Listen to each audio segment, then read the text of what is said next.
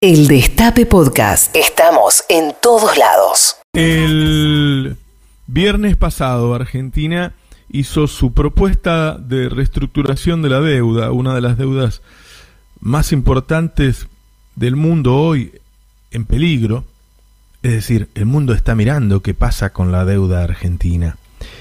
Y de ahí en más, durante dos o tres días, los medios se pusieron a ser voceros de los acreedores y a decir que, que no era seria la propuesta, que así íbamos a terminar en default y íbamos a tener un dólar a 200 o 300 pesos y nos íbamos a morir todo de hambre y que los acreedores no lo iban a aceptar. Y todo eso fueron tapas de los diarios durante dos o tres días. Hasta que ayer Guzmán le contestó a los acreedores. El ministro de Economía del país en cuestión le contestó a los acreedores. Les dijo que la única oferta era esa y que no amenazaran con el default porque ya estábamos en default, que en default nos dejó Macri, que las consecuencias del default ya le estábamos sufriendo, así que no nos asustaran con eso. Esa noticia obviamente fue levantada por los medios porque es imposible no levantarla, pero no fue la tapa de los diarios. No, hicieron como que no consideraran relevante que el ministro de Economía hablara por primera vez después de la propuesta de la oferta y rechazara los términos de los acreedores.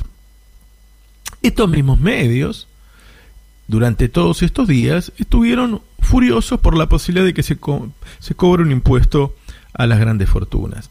Los medios no hablan solo por intermedio de los periodistas. Los medios ponen en aire a tipos como Melconian, como Espotorno, empresarios, este, deporte, ¿sí? Es decir, los medios son eso, un medio para que la gente hable. Y no solo hablan los periodistas, ahí se expresa todo el establishment en un enorme rechazo a la propuesta de deuda, al impuesto a la fortuna, a la cuarentena.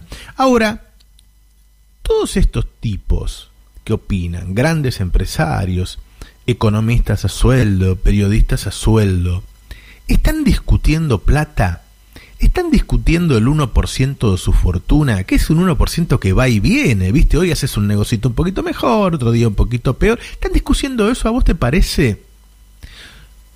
Yo tengo para mí que no.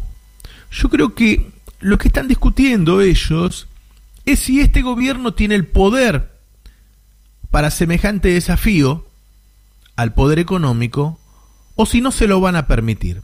O si no le van a permitir una enorme quita de la deuda. O si no le van a permitir que ose cobrar un impuesto extraordinario a las grandes fortunas. O si no le van a permitir al gobierno decir, su empresa se queda cerrada hasta que yo lo diga. ¿Por qué? Porque eso es lo que se disputa a lo largo de toda la historia y eso es lo que está en disputa hoy en el mundo. En un mundo que avanzaba hacia la plutocracia, hacia el gobierno de los ricos, el pueblo empieza a ver que por ahí es mejor que los gobiernen los políticos. Es decir, nosotros todos estos años seguimos eligiendo presidentes, sí, y los presidentes actuaban como quería el pueblo, tenían en su en su administración algún hito de lo que habían prometido en la elección o gobernaban para los ricos, gobernaban para los ricos, ¿no es cierto? Ahora se va dando cuenta este gobierno que tiene el poder para gobernar para quienes ellos quieren. Y por eso aparecen estas críticas bobas. ¿eh? Hablan del Estado bobo. Son críticas bobas al Estado bobo. Son críticas bobas en donde se ponen a comparar a Alberto Fernández con Merkel. Son críticas bobas las que dicen que el Parlamento no, no está funcionando cuando sí está funcionando. Porque ellos hoy están a la defensiva decir que Aníbal Fernández mató a tres tipos y qué sé yo. No, hoy están a la defensiva. Todo el poder económico está a la defensiva. En un mundo que, que marcha o marchaba hacia la plutocracia, acá manda Alberto y el peronismo, claramente. Hay un poder que logró que la gente se quede en la casa, que los empresarios cierren la ventana y se callen la boca, ¿sí? Que van a pagar ese impuesto y lo van a pagar, que van a hacer esa quita y la van a hacer, Eh, ayer Guzmán dijo algo bien interesante. Dijo, a ver, esto es una posibilidad de que el mundo cambie hacia una situación más justa, pero eso se está discutiendo todavía, porque hay resistencias. Lo mismo había dicho eh, Juan Alemán el otro día, ¿no? Ahora, en esa pelea, en Argentina da la impresión de que va ganando la política.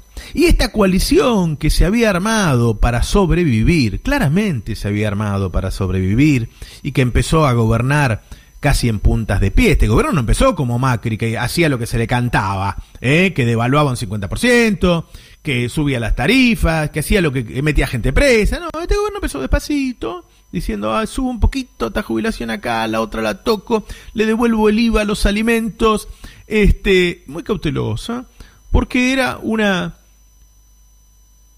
un gobierno que se había armado para sobrevivir después de varios años en que el peronismo había sido perseguido y en muchos casos encarcelado.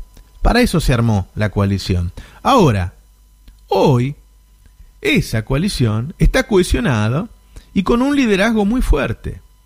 Hoy, lo que puede esa coalición ya no es sobrevivir, sino cambiar el statu quo del país.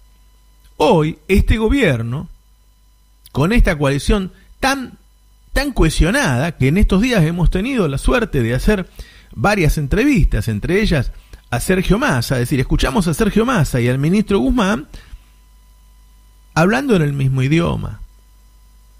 Hoy hay un peronismo cohesionado, con un liderazgo de un presidente con una imagen altísima. Y muchos dicen, sí, bueno, también el presidente de Italia es un desastre, tiene imagen alta. No, el presidente de Italia, en vez de tener un 5, tiene un 20. No tiene un 80. ¿Sí? En esta lucha sin fin,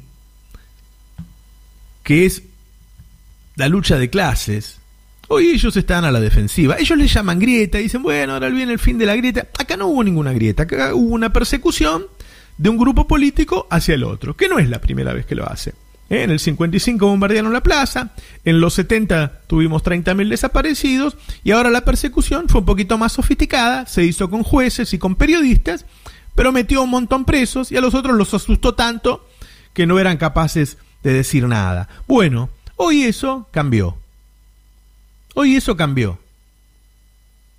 La, la lucha entre las dos clases sociales se da, es lo más relevante de la política como mínimo desde la Revolución Francesa. Eso, eso es así y eso va a seguir. Lo que pasó acá, por la pandemia, es que cambió la relación de fuerzas. Ya no es un gobierno que solo intenta sobrevivir, es un gobierno con un ministro de Economía que ayer me dijo que quiere cambiar el sistema financiero.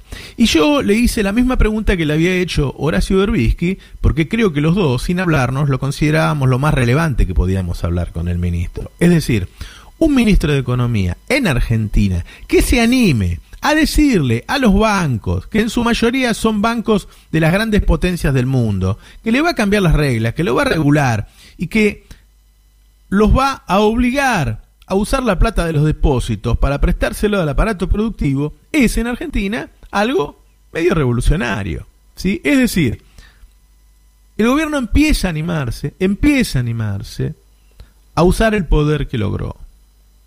Así como Macri cuando asume y tiene todo el poder, porque tiene el poder político más el poder económico, hizo lo que quiso, hizo lo que quiso y dio guante, este gobierno, que había empezado con mucha cautela, empieza a animarse a desarrollar su proyecto. La pregunta es, porque va a tener obstáculos en el medio, si se va a animar a desplegarlo absolutamente. Si vamos a tener un Alberto que mire a sus soldados alrededor, que mire los tanques que tiene, que se dé cuenta que está en capacidad de ganar y que ellos están a la defensiva, que esos ataques no son los de antes, son ataques bobos de un tipo que está perdiendo la pelea y se anime a ir hacia un país más justo. Si eso es así, si eso es así, si Alberto se anima a desplegar las alas de su poder para ir hacia un país más justo, entonces lo que viene será un futuro auspicioso. Ojalá lo haga.